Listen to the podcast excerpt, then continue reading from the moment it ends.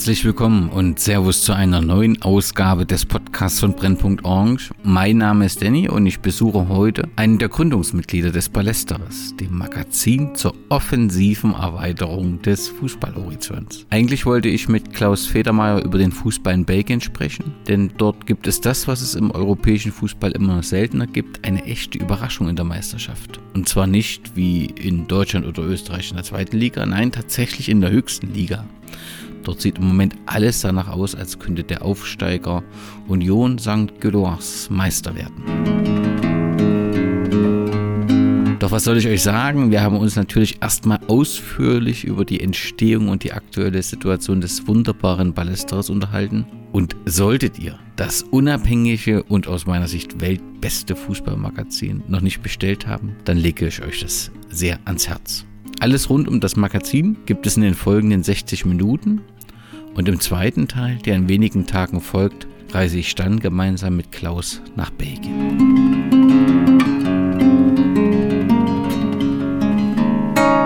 Bitte Sie sich für die Hymne des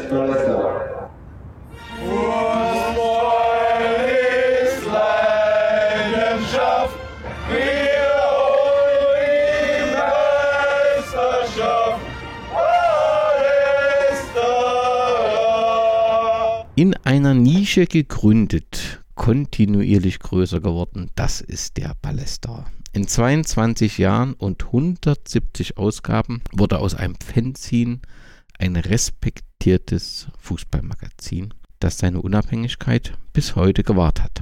Zum großen Team an Journalistinnen und Journalisten, die gemeinsam mit der Chefredaktion um Jakob Rosenberg und Nicole Selmer für den fantastischen Magazininhalt verantwortlich sind, zählt Klaus Federmeier. Der Volkswirtschaftler scheint sein Fußballherz in Belgien verloren zu haben. Und so sprechen wir heute über die aktuelle Überraschungsmannschaft in der ersten belgischen Liga und das weltbeste Fußballmagazin. Glück auf und Servus Klaus. Servus. Danke für das Lob, für die Vorschusslorbeeren. Ich freue mich riesig, dich im Podcast begrüßen zu dürfen und damit einer der Gründer des Ballesteres. Aber bevor wir zu diesem Fußballmagazin kommen, ganz kurz zu dir. Ich habe gelesen, du hast Volkswirtschaft bzw. Ökonomie studiert, kümmerst dich aktuell um solche Dinge wie den EU-Haushalt. Genau. Parallel schreibst du Texte für den Falter und den Palästerer. Ist das so für dich eine perfekte Mischung? Ähm, am Tag die harten Finanzen und dann ja im Freizeit, im Ehrenamt, im, im Hobby ähm, den Journalismus? Ja, ein bisschen was muss ich da zurechtdrücken. Und zwar habe ich äh, seit vielen Jahren nicht mehr für den Falter geschrieben. Äh, und äh, aktuell schreibe ich auch für den Palästerer wenig. Aktuell heißt eigentlich in den letzten vier, fünf Jahren.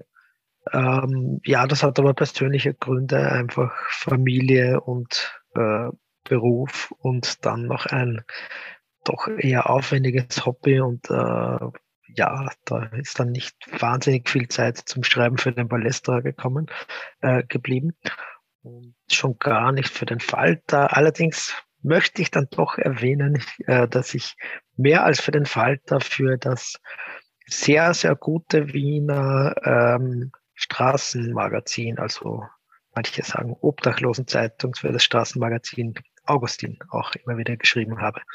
Und da hast du in einem Interview gesagt, dass äh, du dir den Sportjournalismus gar nicht so vorstellen konntest, schon eher den Journalismus. Und da erlaube ich mir etwas verwirrt zu sein. Wir sprechen heute über den fantastischen Ballesterer, dessen Gründung und an dem du maßgeblich beteiligt warst und über den belgischen Fußball, der dich ganz offensichtlich begeistert oder interessiert. Und dann sagst du in einem Interview, dass du dir die, so den Sportjournalismus nicht so wirklich vorstellen konntest. Wie ist das zu erklären?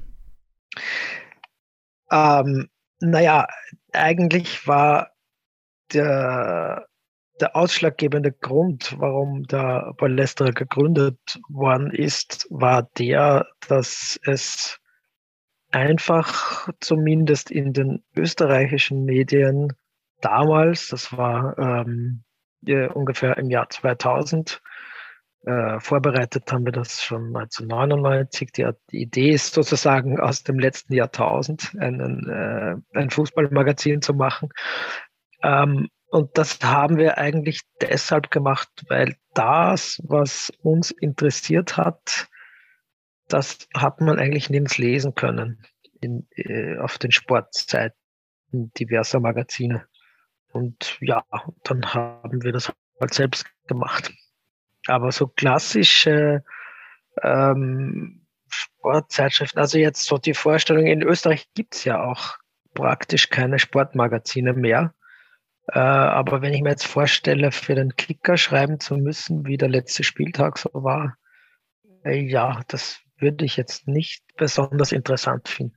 Wer hatte 1999 und warum diese Idee? Na gut, warum hast du eigentlich schon erklärt, weil du gesagt hast, ist äh, das, was euch bewegt hat, war nicht zu lesen. Wer hatte dann die Idee gehabt? Ja, das war der Reinhard Grenhuber. Ähm, den kannte ich äh, so, ja, das, es spielen da ein paar Zufälle zusammen. Äh, Reinhard Grenhuber ist ein paar Jahre jünger als ich, also so vier, fünf Jahre. Ähm, er kommt zufällig aus einem Nachbardorf von meinem Dorf in Oberösterreich. Ähm, und wir kannten uns halt aus dem mehr oder weniger der einzigen Kulturzentrum, das es so im Bezirk gab. Und äh, wir kannten uns nicht sehr gut sozusagen. Und dann ist eines äh, Tages, als ich gerade mit meinem Studium vor seit kurzem fertig war, äh, hat das Telefon geläutet und da war äh, dieser Bekannte damals, mir Bekannte, nicht unbedingt ein äh, Freund, sondern ein Bekannter, der Reinhard Greinhuber, und äh, der hat gesagt, du, ich habe von dir was äh, im Falter gelesen, also in, dem, äh, in der Wiener Stadtzeitung Falter, wo es um Fußball ging. Und ich weiß, du interessierst dich ein bisschen für Fußball. Wollen wir nicht gemeinsam ein Fußballmagazin machen? Und meine spontane Reaktion war, ja, warum nicht? Und dann haben wir das halt gemacht. 22 Jahre und 170 Ausgaben. Was macht für dich aktuell den Ballesterer aus? Warum ist es das weltbeste Fußballmagazin? Nein, das sage ja ich, das sagt ja ihr nicht. Warum ist es ein, ein Fußballmagazin, was diejenigen, die wirklich Interesse am Fußball haben, lesen sollten? Ich glaube, dass im Ballesterer halt Dinge drinnen stehen, die man äh, woanders nicht liest. Und das ist für mich ganz grundsätzlich ähm, wesentlich für, für Zeitungen und Zeitschriften, weil äh, heutzutage ja immer mehr die Gefahr besteht, dass alle alles ganz schnell publizieren. Und das ist dann tendenziell überall das Gleiche, weil man ja voneinander ganz schnell was abschreibt. Und äh, das passiert im Palästerer praktisch nicht, weil einfach die Autoren und Autorinnen in der Regel über ein Thema schreiben, das sie irgendwie, ich würde mal sagen, auch zumindest sehr interessiert, dem sie einfach näher auf den Grund gehen wollen oder das sie irgendwie emotional berührt. Und da geht es dann nicht so sehr um äh, Aktualität und äh, schnell äh, aufregende Sachen zu schreiben, die möglichst viele Klicks bekommen, sondern es geht einfach mehr um Hintergründe und Dinge, die man eben woanders nicht, nicht lesen kann. Wer auf der Internetseite des Palästerer unter palästerer.at ins Impressum schaut, wird dort finden, dass es Gesellschafter gibt. Du, dein Name taucht dort auf mit äh, 34,29 Prozent.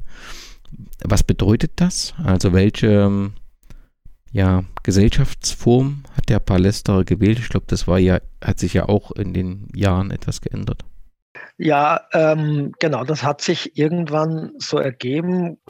Man muss sich vorstellen, ganz am Anfang, da waren wir ja wirklich nur eine Handvoll Leute, eben der Reinhard Grenhuber, ich und noch, ich glaube, drei, vier andere und das war tatsächlich so, dass wir ähm, in den Copyshop gegangen sind damals noch und irgendwie auch alles äh, selbst gelayoutet und geschrieben haben und äh, im Copyshop haben wir dann halt so, ich weiß nicht, 200, 300 äh, Exemplare produziert und das haben wir dann privat halt, ich weiß sogar das erste Mal noch in Schilling gezahlt. Das waren halt so, äh, das, das kennen die die meisten wahrscheinlich gar nicht mehr, selbst wenn sie Österreicher sein sollten. Äh, also Schilling war die alte Währung vor einem Euro. Ähm, und äh, also ich weiß natürlich, dass die meisten das schon wissen, aber zum Beispiel meine Kinder sind acht und zwölf, die wissen, glaube ich, nicht, was Mark für eine Währung ist. Äh, ja, kleine. Äh, Wie viel hat das erste Heft gekostet? Wie viel Schilling? Äh, 20, glaube ich. 20 Schilling, also in, äh, in Mark sozusagen 3 Mark und äh, in Euro wären das so 1,30 äh, oder so. Ähm, ja, und wir haben das eben selbst, Reinhard und ich, haben wir halt so das Geld, das gar nicht so wenig war für uns, für die erste Ausgabe ähm, privat ausgezahlt, also hingelegt beim Copyshop. Und dann sind wir ja auch einfach äh, selbst äh, vor allem in Stadien gegangen und haben das eigenhändig verkauft. Ähm, so wie man das ja auch, äh, gibt es ja auch nicht mehr so besonders viel, wie man das mit Fanzines damals noch relativ häufig gemacht hat. Äh, also Fanzines der, des jeweiligen Clubs. Ähm, und das war für uns dann halt so notwendig, mehr oder weniger, einen Großteil dieser 200, 300 Stück auch zu verkaufen, damit wir halt äh, nicht gleich bankrott gehen sozusagen. Und irgendwann, ähm, äh, also das haben wir tatsächlich alles selbst gemacht, selbst geschrieben, selbst äh, konzipiert. Ähm, wir hatten auch keine andere, keine Ahnung, Subventionen oder ähnliches, selbst kopiert und dann auch selbst im, im Stadion hauptsächlich verkauft. Zum Teil sind wir auch in, in Bars gegangen, wo wir wussten, dass äh, Fußball interessiertes Publikum ist. Äh, ja, und, und haben das dort verkauft. Und dann irgendwann ist das halt gewachsen und nicht nur die äh, Anzahl der Leute, die mitgearbeitet haben am Ballester ist gewachsen, sondern natürlich auch die Auflage. Und irgendwann haben wir das in der Druckerei äh, produziert. Und es ist dann halt immer mehr das Problem aufgetaucht oder halt die Schwierigkeit, wenn man dann schon jedes Mal ein paar tausend Euro äh, vorstrecken muss und wir haben leider nie so viel verdient, dass wir dann, äh, also mit dem Ballesterer, dass wir sozusagen aus dem Polster von den früheren Ausgaben ähm, die neuen äh, Druckereirechnungen bezahlen hätten können. Ähm, wenn das so ist, dann äh, steht man halt irgendwann einmal vor dem Problem, dass man nicht äh, so genau weiß, wie finanziert man diese immer größeren, ähm, vor allem Druckereikosten, nicht nur, aber hauptsächlich. Und dann haben wir irgendwann beschlossen, einige Leute, die halt regelmäßig äh, für den Palästerer gearbeitet haben, also alles ehrenamtlich, die ersten, weiß ich nicht, äh, sieben, acht Jahre auf jeden Fall, ähm, haben wir beschlossen, äh, wir gründen eine GmbH, Gesellschaft mit beschränkter Haftung. Ähm, einfach damit jeder von uns ähm, einen Geldbetrag einlegt, das ist das Kapital. Und äh, aus dem, dann hat man einen gewissen Polster, mit dem man ähm, eben Rechnungen bezahlen kann. Und so ist es zu der GmbH gekommen. Und ja, warum das jetzt gerade, ich bin, glaube ich, tatsächlich der größte äh, Gesellschafter. Ähm, das hat sich halt so ergeben. Ich hatte zu dem Zeitpunkt halt am, am, am meisten Geld zur Verfügung offensichtlich. Ja, es ist äh, nicht unbedingt aus meiner Sicht so, dass was ich wollte, äh, möglichst viel Anteil am Palästerer zu besitzen, äh, weil wir ja nie Gewinne ausgeschüttet haben oder ähnliches. War auch nicht das Ziel. Als er im März, im März 2000 die erste Ausgabe produziert hat, war ja einiges anders als, als heute. Der äh, ÖFB-Teamchef war Otto Baric. Ähm, Alaba war sieben Jahre alt und äh, Zinedine Zidane war der große Star des Weltfußballs. Weißt du noch, was damals so die, die Themen der ersten Ausgabe waren? Ja, wir hatten lustigerweise, also du hast jetzt möglicherweise ein, ein altes Ballesterer-Cover vor dir liegen, weil ich habe das natürlich im Kopf. Es gab die zweite oder dritte Ausgabe war in Grün und da war äh, Otto Baric vorne drauf, der damalige österreichische Nationalteamchef. Ähm, ja, da lass mich überlegen, ja. Also es gab jedenfalls, kann ich mich erinnern, dass äh, Sinadin Sidan ähm, hat einmal den von uns äh, sozusagen gegründeten äh, Sexy Football Award bekommen ähm, für eine bestimmte Aktion, die wiederum keine war, die zu einem Tor geführt hätte, sondern auch vielleicht ein bisschen, vor allem damals noch Ballesterer typisch, ähm, eine sehr ungewöhnliche Aktion im, in einem Spiel war, ähm, die aber dann irgendwie nichts war, die man nichts war, dass man halt so so groß als als äh, äh, eine klassische Tat eines Superstars abfeiern könnte. Aber ähm, ja, die Frage war, was haben wir damals so geschrieben? Alles, was uns in, äh, tatsächlich so was uns halt gerade am Herzen gelegen ist. Das ist jetzt, 20 Jahre später oder über 20 Jahre später, ist das schon ein bisschen, äh, natürlich versuchen wir jetzt mehr, es gibt auch viel mehr Leute, die, die mitarbeiten, versuchen wir mehr auch so bestimmte Themenbereiche abzudecken und auch geografisch mehr abzudecken. Aber damals haben wir einfach geschrieben, was uns gerade interessant und wichtig vorgekommen ist.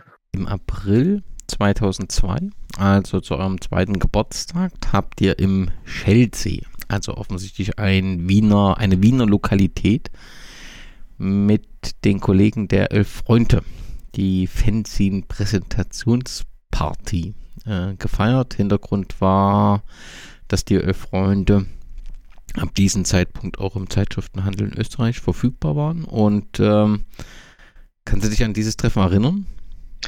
Ja, ja, klar. Das, das war auch sehr lustig, weil wir ein Match auch veranstaltet haben. Ballesterer gegen elf Freunde. Und wir hatten in der Nacht vorher war diese Party oder vielleicht was, ja, ich glaube tatsächlich die, der Abend vorher, haben dann äh, ähm, Philipp Köster und Reinaldo Codot war auch dabei und äh, eben Reinhard Kreinhuber und ich. Wir haben halt irgendwie so geplaudert und haben dann abgemacht äh, äh, den Siegespreis des Matches, das am nächsten Tag stattfinden sollte. Und das war dann, dass der ähm, Sieger im jeweils anderen Magazin einen Spielbericht verfassen darf. Und wir haben natürlich gewonnen und äh, durften dann ähm, sozusagen einen triumphalen äh, Ballesterer Sieg gegen die Elf Freunde in den Elf Freunden verkünden. Kann ich mich noch sehr gut erinnern, ja. Und es muss auch eine ja, besondere Party gewesen sein. Die Bilder, die verfügbar sind, zeigen dich mit einem grünen Basecap, einem grün-schwarzen Schal und äh, ein Trikot von Jordan Letschkow. Die Kleidung musst du erklären. Uh, ja, ich hatte das ist auch, das hatte ich schon vergessen, aber kann ich mich natürlich jetzt wieder erinnern. Ähm, äh, ich hatte ein, wie war das? Wann war die Weltmeisterschaft, wo Bulgarien Deutschland aus der Weltmeisterschaft geschossen hat im Viertelfinale oder Semifinale? irgendwann in den 90er Jahren. Und damals war ich, ich glaube sogar in Berlin und habe dort ein T-Shirt ähm, äh, gekauft, wo vorne äh, Stoichkov stand und hinten Letschkow. Und ich glaube, Stoichkov und Letschkow waren die beiden Torschützen äh, gegen Deutschland. Und ja, das hat mir sehr gefallen. Ich habe mich damals sehr gefreut.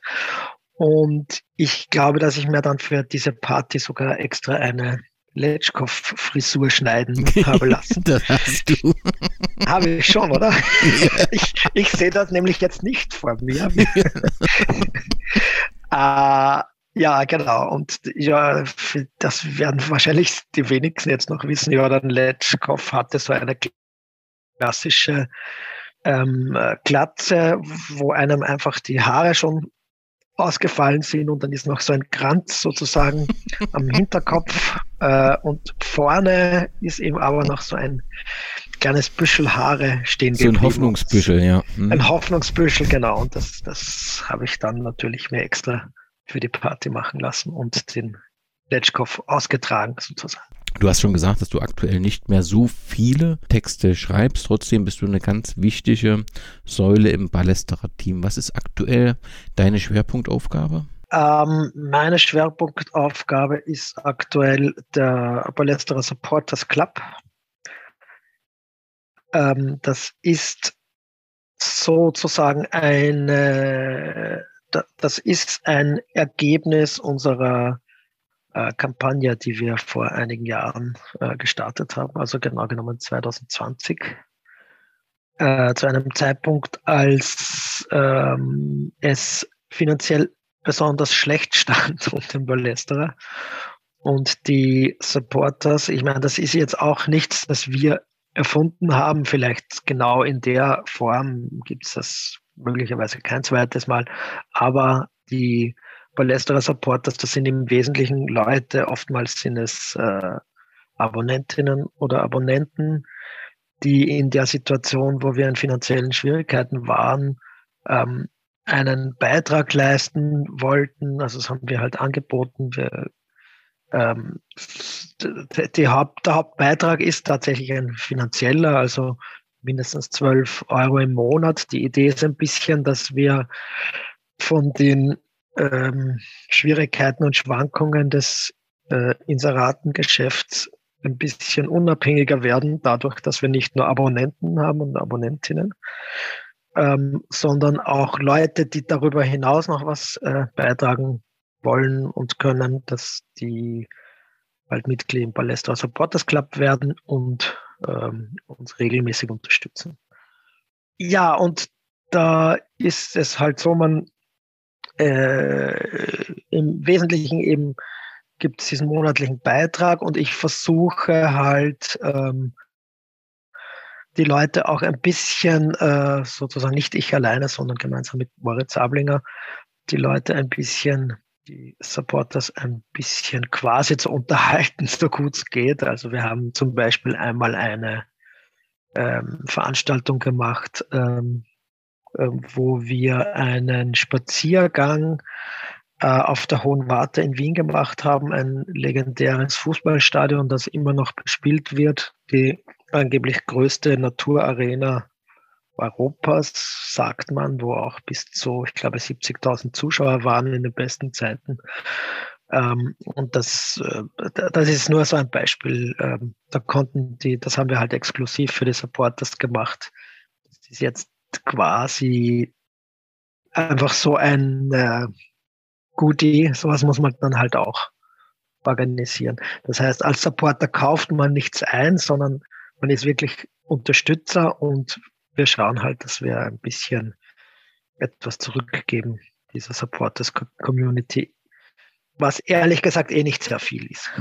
Und ähm, also ihr stellt dann auch einzelne Supporter regelmäßig oder in jedem Heft wird äh, eine Supporterin oder ein Supporter vorgestellt, dass die im Prinzip auch ja bekannt werden, was die Hintergründe ihres Engagements sind.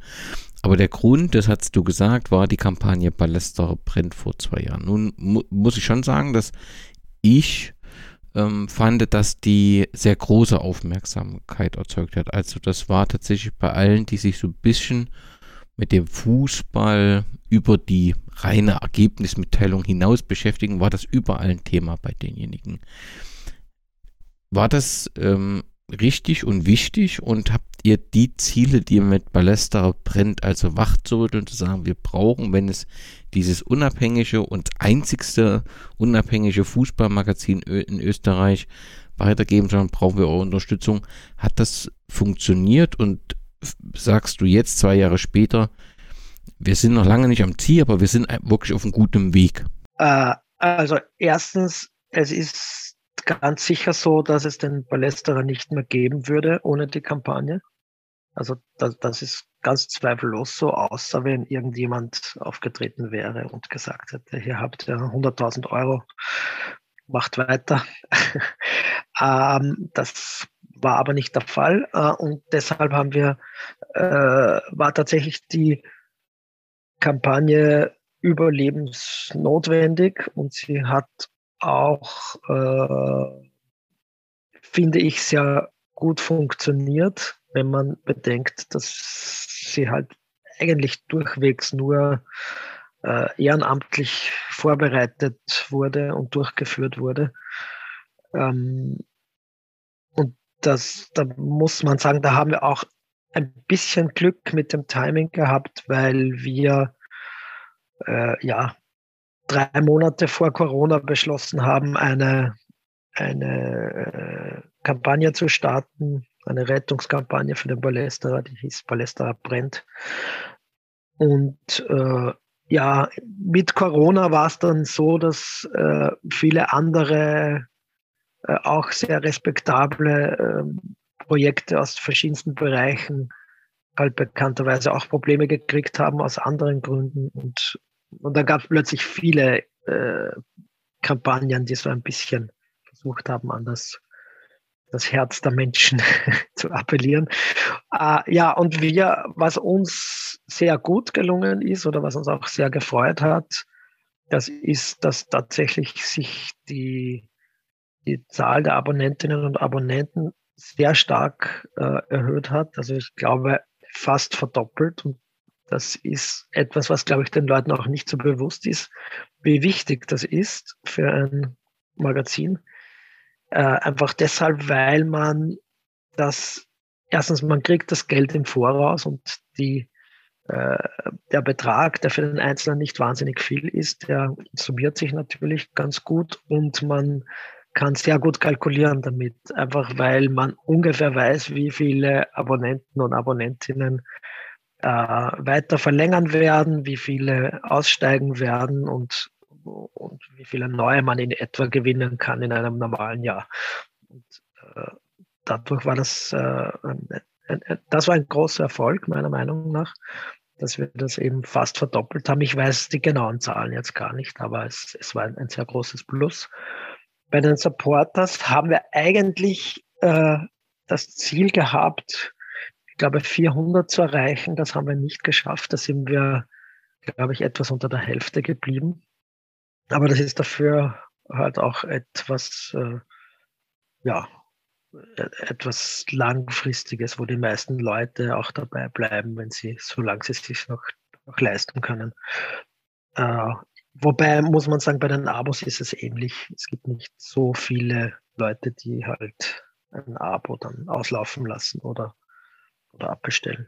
Ja, ihr habt im Prinzip drei Optionen, ne? dieses, dieses jährliche Abo, dann ein Dreijahres-Abo und man kann sogar ein lebenslanges Abo ähm, ähm, buchen. All das, alle Informationen gibt es unter ballesterer.at und dort findet ihr auch diesen Supporters-Bereich, wo ausführlich dargestellt sind, die Namen derjenigen, die das wollten, auch aufgeführt sind und bekommt dort einen entsprechenden Eindruck über das, was damit verbunden ist und ähm, Du hast ähm, gesagt, dass es erfolgreich war und dass es zu einem guten Zeitpunkt war. Hm, was braucht es denn, um lang um sagen zu können, ja gut, absolute Sicherheit gibt es nicht, das ist vielleicht Quatsch, aber was braucht es so grundsätzlich, um dem Ballesterer eine langfristige Perspektive zu geben? Also ihr habt ja jetzt, es gibt jetzt einen Podcast, ihr habt einen Podcast gemacht als Ballesterer, ihr habt die Bibliothek wirklich, also sensationell, ein, ein, ein Werk zum Wiener Fußball. Ganz andere Qualität. Das ist kein Heft, das ist ein, ist ein Buch und das ist so wertig und so fundiert. Parallel Internetseite dazu, das ist auch was, was, was Neues. Also da, ihr habt euch schon da in verschiedene Richtungen Angebote, macht ihr, entwickelt euch. was braucht es, damit es dem Ballesterer langfristig geben kann, damit es ein unabhängiges Magazin langfristig geben kann? Ja, also es ist so, dass ähm, das ist so, sozusagen noch eine Antwort, die ich jetzt noch von vorher auch schuldig bin. Äh, es ist jetzt nicht so, dass man sagen könnte, ja, jetzt ist der Ballesterer auf Jahre abgesichert, sondern es ist weiterhin eine eher prekäre Situation. Es ist nicht mehr so dramatisch, wie sie vor einigen Jahren waren, aber uns treffen natürlich auch Probleme, die andere treffen, wie beispielsweise die Energiepreise, die sind beim Druck, machen sich extrem stark bemerkbar.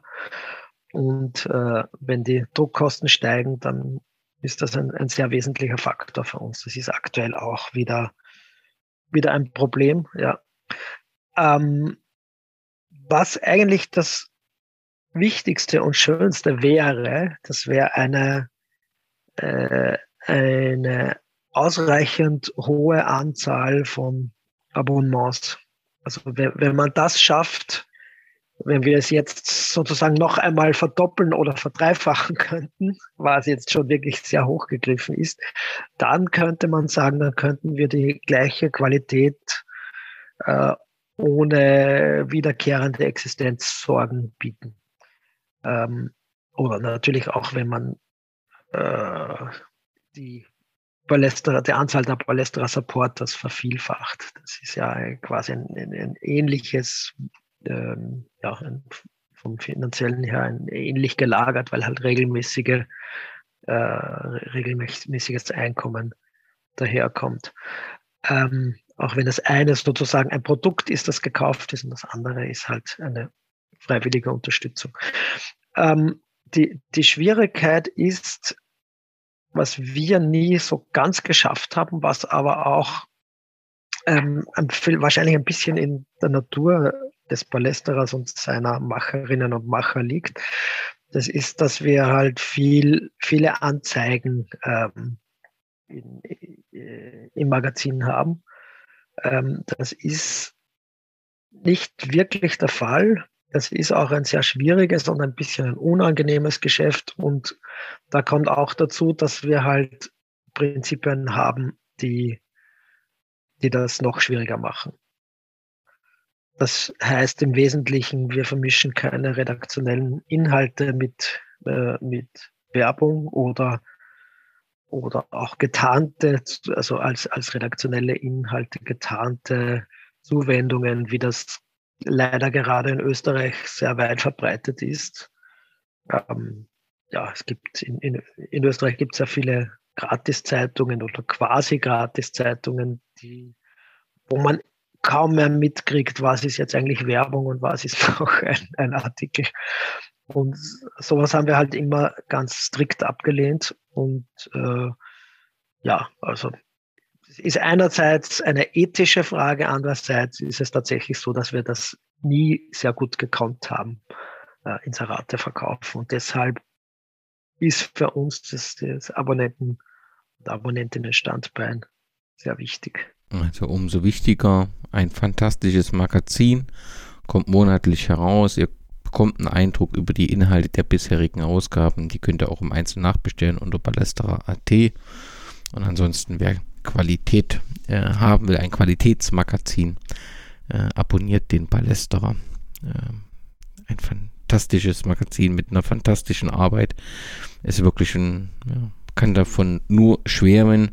Ganz besondere Arbeit, die dort die Journalistinnen und Journalisten leisten zu dir. Du hast gesagt, inhaltlich nimmst du dich ein bisschen raus. Du hast in letzter Zeit nicht mehr so viel geschrieben, insbesondere familiäre Situation, Arbeit etc. Deine inhaltlichen Schwerpunkte, wenn man so ins Archiv schaut, waren ja das Thema Spielmanipulation, wo du dich sehr stark engagiert hast, mit, mit Texten, auch an Diskussionsveranstaltungen teilgenommen hast und auch der belgische Fußball. Die zwei, trifft das so zu oder habe ich da irgendwas vergessen? Uh, ja, naja, das kann man. Also es war auch noch ein bisschen bunter, aber ja, das, man, man kann es schon so sagen. Wenn man jetzt die, die vergangenen 22 Jahre anschaut, welche besonderen Geschichten, welche besonderen Momente in der Ballasterer äh, Geschichte äh, sind unvergessen? Und an die, welche erinnerst du dich vielleicht sogar gerne zurück? also am Anfang waren ganz sicher die, die, die Release-Partys sehr wichtig. Wir haben zu jeder neuen Ausgabe musste, jede neue Ausgabe musste äh, exzessiv gefeiert werden, auch deshalb, weil wir wirklich nie wussten, wie, ähm, wie lang es den Ballester noch geben wird von Anfang an. Und die erste Ausgabe ist erschienen im, äh, ich glaube, im März 2000 und die zweite im Herbst 2001 also eineinhalb Jahre später, wenn ich es richtig im Kopf habe. Ganz einfach, weil das halt schwierig war. Ne? Wir wollten auch nicht irgendwas machen, sondern wenn wir schon äh, ein, neues Fußballmagazin starten, auch wenn es am Anfang sicher sehr dilettantisch jetzt im Rückblick gesehen ausgesehen haben mag, wir wollten das halt einfach so gut wie möglich machen. Und ja, das sind eine kleine Handvoll Leute, die das sozusagen als Hobby macht.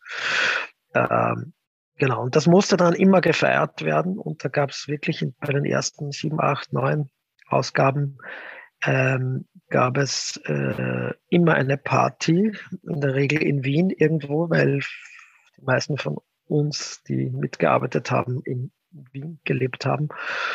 Und äh, ja, das, das war schon, ähm, das ist dann immer bis in die frühen Morgenstunden äh, gegangen. Ich meine, ein anderer Punkt, äh, was mir jetzt einfällt, ist, wir haben eine Ausgabe ähm, oder ja, anders gesagt, es gab eben diesen, diese Zeit am Anfang, wo wir nie wussten, schaffen wir jetzt noch ein oder zwei Ausgaben und dann müssen wir das alles abbrechen oder geht es doch weiter. Und da hat äh, einer, der am Anfang noch sehr engagiert war, später nicht mehr so, der ähm, Robert Hummer, hat gesagt, wenn wir es bis zur Nummer 10 schaffen, also wenn wir es schaffen, 10 Palästerer zu produzieren, dann machen wir ein Millwall Special äh, also über den FC Millwall. Und äh, damals waren die wohl auch gerade in der zweiten Liga und ist äh, vielleicht vielen eh bekannt, immer so ein bisschen ein, ein schlechter Ruf, ähm, so Londoner Vorstadt und so weiter und ähm, immer wieder Probleme mit den Fans, irgendwie auch keine großen Erfolge, kein schillernder Club. Und dann hat der Robert Hummer eben gesagt, Nummer 10 muss ein Millwall-Special werden. Und dann haben wir eigentlich so zum Spaß ab ungefähr der vierten Ausgabe immer geschrieben, nur noch sechs äh, Ausgaben bis zum großen Millwall-Special. Und dann sind wir irgendwann ein bisschen nervös geworden, weil es war uns klar, wir können nicht einfach kein Millwall-Special machen. Aber es gab natürlich auch kein Budget, äh, um jemanden auf Recherchereise nach London zu schicken für ein Millwall-Special. Und es kannte uns ja auch niemand. Also sowas wie, dass man Interviewtermine kriegt und so, das war ja auch alles eher nicht so wahrscheinlich. Aber irgendwie haben wir das dann geschafft und ich finde auch äh, im Nachhinein noch, dass das Millwall Special äh, Ausgabe Nummer 10, wahrscheinlich ungefähr 2004 oder so, dass das schon eine, eine sehr gute Nummer war. Aber ja, es gäbe natürlich viel zu erzählen. ja, über die Partys ganz sicherlich. Ähm, das sind sicherlich legendäre Geschichten, aber ich habe ein wenig ähm, nochmal geguckt im Archiv, was so besondere Interviews waren oder was auch von einzelnen Redakteuren ähm, so angesprochen worden. 2011 gab es ein Interview mit, mit äh, Hannes Kartnick, dem ehemaligen oder damaligen Sturmpräsidenten. Und der österreichische Fußball lebt ja so ein bisschen von solchen ähm, Erscheinungen wie ihn. Ähm, lieben euch solche Typen, weil sie eine Plattform bekommen oder hassen sie euch, weil ihr auch immer mal kritische Positionen äh, vertretet? Ah, das ist eine, eine schwierige Frage. Ich meine, ich bin jetzt auch versucht zu sagen, vielleicht lebt der österreichische Fußball trotz solcher Figuren. ich, ich, weiß es nicht. Immer, man muss auch sagen, es ist schon einiges ein bisschen seriöser geworden. Ähm, aber ich glaube, Hannes Kartnick, der schon angesprochen wird, der war ein legendärer Ähm, Sturm Graz Präsident ist dann aber nicht sehr überraschend im Gefängnis gelandet, weil er halt mit diversen äh, auch illegalen Tricks halt äh, die Budgets frisiert hat und so weiter. Ähm, ich glaube, der ist schon ein Typ, der tatsächlich gern mit uns gesprochen hat, weil er einfach ein bisschen verrückt ist und äh, schon, also auch im positiven Sinne, also ich spreche da jetzt nicht, natürlich nicht die, die illegalen Machenschaften an, aber er ist ein verrückter Typ, der sich irgendwas in den Kopf gesetzt hat und das wollte er erreichen und er, äh, und zwar mit, mit allen Mitteln und der wollte es halt auch immer lustig haben. Ne? Und zugleich war er aber einer, der schon, also ich finde, man hat immer bei den Interviews gemerkt, dass der sogar ein bisschen was vom Fußball versteht. Und genau deswegen, glaube ich, hat das gar nicht schlecht funktioniert mit einem total konträren Typen, den er an Bord geholt hat, nämlich den leider vor wenigen Tagen verstorbenen Ivica Osim, den legendären Trainer, der den Sturm auch in der quasi wirklich aus einem mittelmäßigen österreichischen Team einen ernsthaften Champions League, äh, eine ernsthafte Champions League Mannschaft gemacht hat. Äh, und äh, wenn man die beiden kennt oder sieht, dann würde man sagen, die passen ja überhaupt nicht zusammen. Äh, also Hannes Kartnick und Ivica Osim, aber Kartnick hat sich offensichtlich da einfach nicht eingemischt, weil er gewusst hat, äh, er hat da einen, ja, man muss glaube ich sagen, einen Weltklasse-Trainer nach Graz geholt und den muss er einfach seine Arbeit machen lassen. Äh, ja, aber ich würde sagen, so einer wie Kartnick, ich weiß es ehrlich gesagt jetzt nicht aus persönlicher Erfahrung, ob er den Palästerer liebt oder lest. Ich vermute, dass er nicht die Ruhe hat, mehrseitige Artikel zu lesen. Aber ich glaube, dass er ihm trotzdem irgendwie gefällt, weil er weiß, dass das jetzt nicht so das Fußball-Establishment ist. Der Palästerer hatte auch Texte, die aus meiner Sicht zumindest die Welt verändert haben. Und da spreche ich natürlich ähm, die Texte von Jakob Rosenberg und ähm, Georg Spitaler im Vorfeld des 110-jährigen Jubiläums vom SK Rapid an, wo es um den recht unkritischen Umgang äh, von Rapid mit dem Finalspiel gegen Schalke 04 um die deutsche Meisterschaft 1941 ähm, geht. Würdest du mir zustimmen, wenn ich das, wenn ich sage, diese ähm, Texte ähm, ja, waren historisch und damit hat der Palästerer echt was in Bewegung gesetzt? Ich würde sagen, äh, ein, ein, guter Text ähm, verändert immer die Welt ein bisschen, äh, äh, weil irgendjemand sich Gedanken macht und, und vielleicht auch einfach nur glücklich ist. Ähm, die, was du ansprichst, ähm, die Texte im Zusammenhang mit der Aufarbeitung der Geschichte von Rapid haben sicher etwas bewirkt in dem Club, also ganz, ganz klar. Ähm, und das ist sicher etwas, das einem schon Genugtuung verschafft. Ähm, und da muss man vielleicht schon auch sagen, dass in Ballesterer, das ist, glaube ich, eine der Stärken, ist ähm, äh, einfach sind historische Texte. Da kann man jetzt vielleicht sagen, das ist kein Wunder bei einem österreichischen Magazin, weil die österreichischen Fußballerfolge sind eigentlich alle historisch. Die sind zum Teil schon ähm, an die 100 Jahre zurück, liegen an die 100 Jahre zurück. Aber zugleich äh, ist es tatsächlich so, dass einige von den Leuten, die beim Palästra mitarbeiten und mitgearbeitet haben, wir tatsächlich sehr äh, renommierte Historiker auch sind. Also du hast jetzt eh schon die beiden angesprochen, den Jakob Rosenberg und den Georg Spitaler, äh, wobei ich jetzt gerade gar nicht weiß, ob sie Politologen oder Historiker oder beides sind. Ähm, aber es gibt dann auch noch den, den ähm, David Forster, der schon vor ungefähr 15, 16 Jahren ähm, eine sehr interessante äh, Debatte vom Zaun gebrochen hat, die es auch in das deutsche Feuilleton geschafft hat, nämlich die Frage ähm, über die Identität von Matthias Schindler, der sozusagen der Jahrhundertspieler äh, des österreichischen Nationalteams war.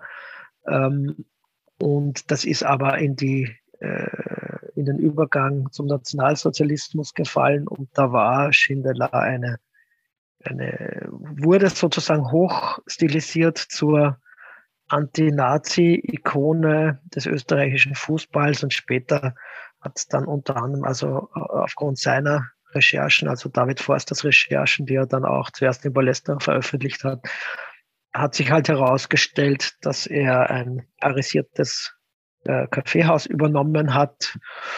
Und ähm, ja, das hat schon ziemlichen Aufruhr verursacht.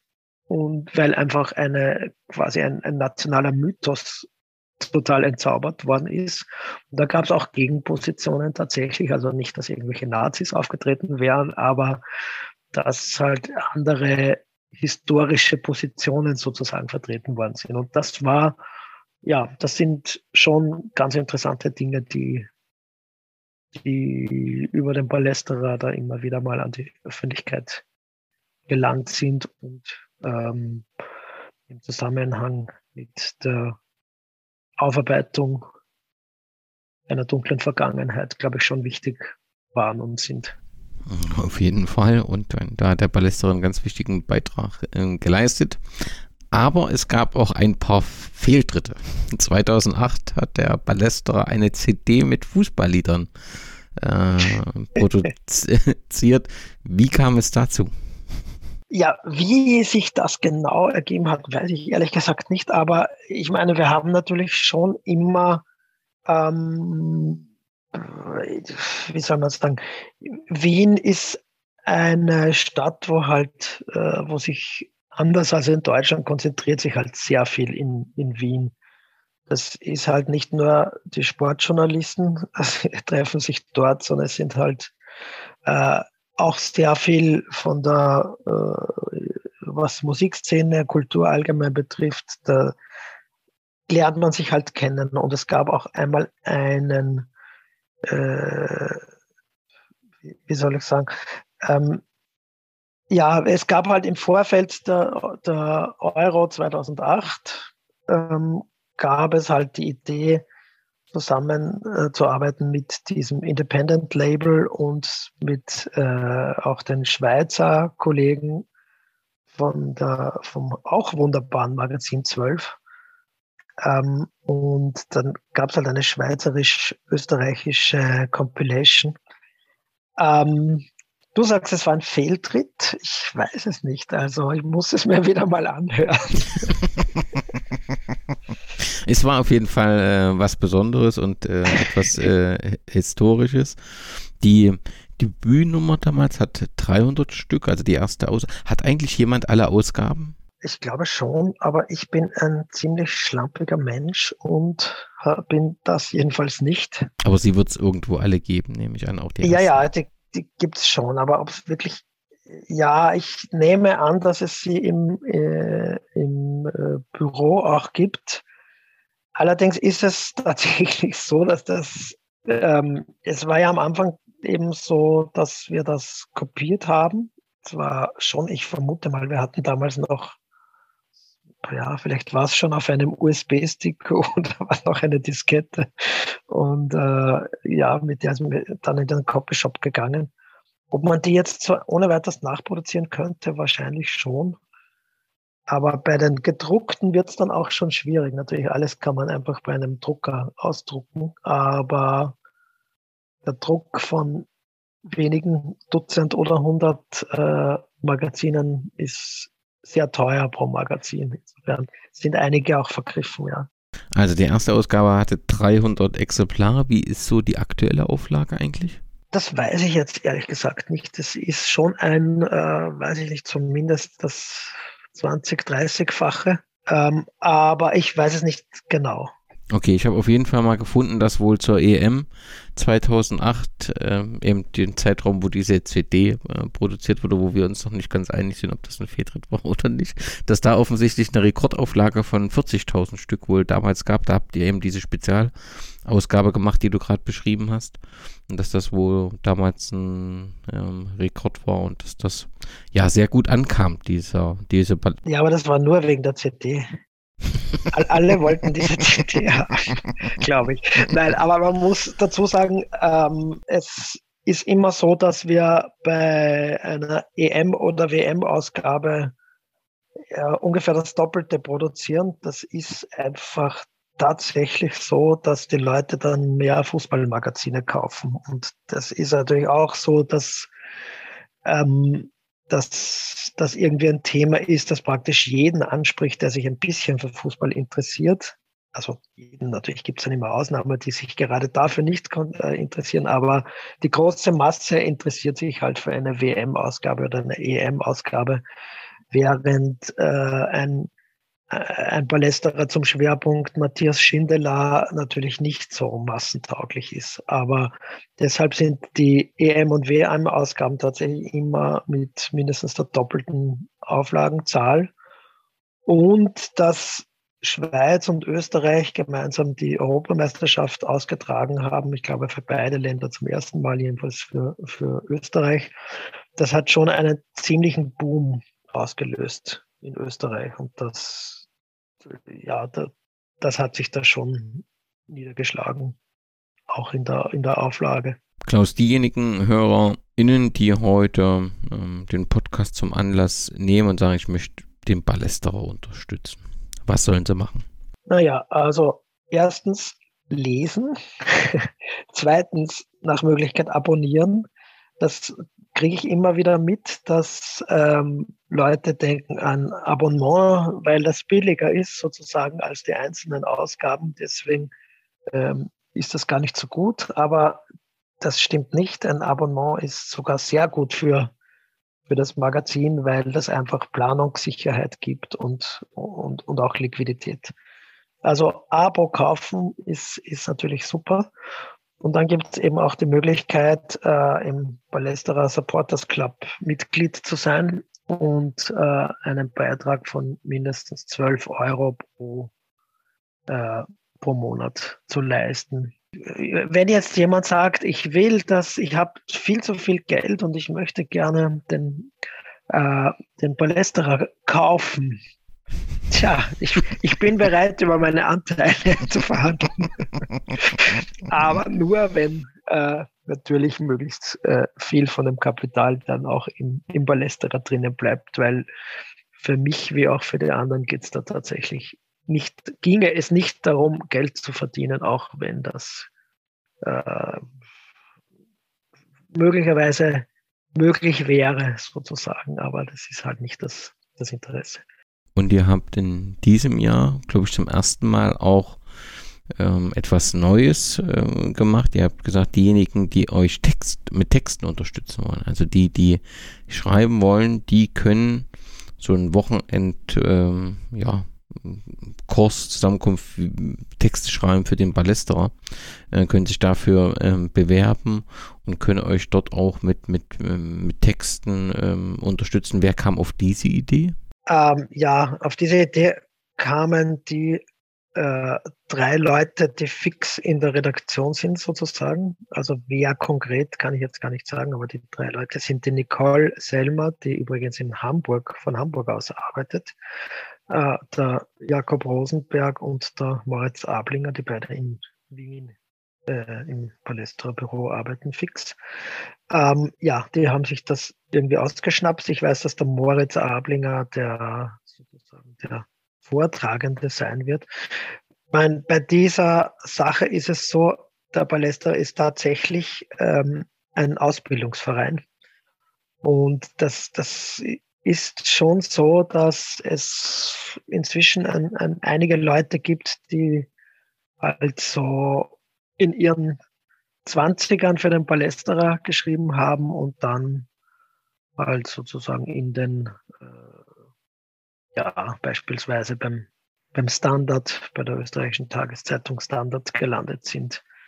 Ähm, ich glaube, dass das auch unabhängig von dieser, dieser neuen Möglichkeit jetzt ähm, sozusagen ein, ein Wochen oder ein, ein zweitägiges Seminar zu machen, dass das schon eine Stärke ist des Ballesterer und auch etwas, wo wir schon einiges, ja, ich würde es jetzt groß formulieren, der, der Gesellschaft geben, indem man halt bei uns die Möglichkeit hat, äh, schreiben zu lernen, auch wenn man es am Anfang überhaupt nicht kann. Es gibt, glaube ich, kaum ein Medium, wo man so viel äh, Feedback kriegt, wenn man einfach mal einen, einen Artikel einschickt, ähm, wie das bei uns ist und wo man auch so gute Chancen hat, den tatsächlich auch zu veröffentlichen, wenn, wenn man es gemeinsam schafft, äh, die nötige Qualität sozusagen bereitzustellen. Das heißt also, wer daran Interesse hat, ich glaube aktuell im aktuellen Jahr ist die Frist äh, abgelaufen, aber nichtsdestotrotz, äh, glaube ich, sind für, für tolle Texte, für gute Inhalte, hat die Redaktion immer ein oder zwei offene Ohren. Und da freut man sich auch über ähm, Unterstützung. Und wer sich da eben so ein bisschen ranwagen will, ist vielleicht das Palästra ein ziemlich gutes Magazin. Hinzu gibt es dann auch so eine Groundhopping-Rubrik, wo ähm, ja, sich die Redaktion auch über verschiedene optische Eindrücke von den wunderbaren Stadien in unserer Welt äh, darüber gern freut, freut. Klaus, letzte Frage, wenn wir in fünf Jahren wieder über den Ballesterer reden. Wie wird unsere Stimmung sein? Weiterhin begeistert? Bist du sicher, dass wir in fünf Jahren äh, weiterhin in unabhängiges, gewachsenes Fußballmagazin in Österreich mit dem Ballesterer haben? Uh, naja, ich hoffe es halt. also sicher bin ich mir nicht, das, das muss ich schon sagen, weil es halt einfach äh, finanziell immer wieder schwierig ist.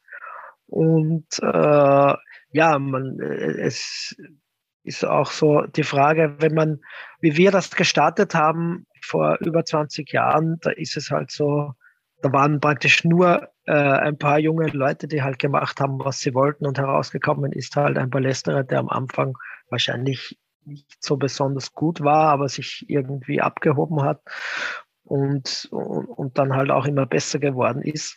Das ist halt jetzt auch schon ein bisschen anders. Ne? Also ich bin beispielsweise inzwischen 51 und äh, mache diese Sachen, die ich noch mache, halt so neben, neben meinem eigentlichen Job und der Familie. Und äh, da kriege ich schon mit, dass es für jüngere Leute, also wenn jemand 20, 21 ist zum Beispiel, dass es da ein, quasi ein, ein, ein bisschen eine Schwellenangst oft gibt. Man das Gefühl hat, da kann ich jetzt nicht einfach meinen Artikel hinschicken. Kann man natürlich immer. Gleichzeitig stimmt es natürlich schon, auch wenn es bisher noch nichts gab, wie damals im Jahr 2000, dann kann man mehr oder weniger machen, was man will. Wenn man jetzt dazu kommt, ähm, hat man wahrscheinlich das Gefühl, ja, das sind ja sehr ausgefeilte äh, journalistische Arbeiten, kann ich da überhaupt mit, mithalten? Und da würde ich sagen, äh, da, da ist es einfach immer gut, sich, wie man in, in, in Österreich sagt, sich nichts zu scheißen und es einfach zu probieren. So soll es sein. Klaus, ganz herzlichen Dank für die Einblicke in den Ballesterer. Wir haben es schon mehrfach gesagt, es ist auch wichtig, ballesterer.at. Alle Informationen gibt es dort. Klaus, ganz herzlichen Dank.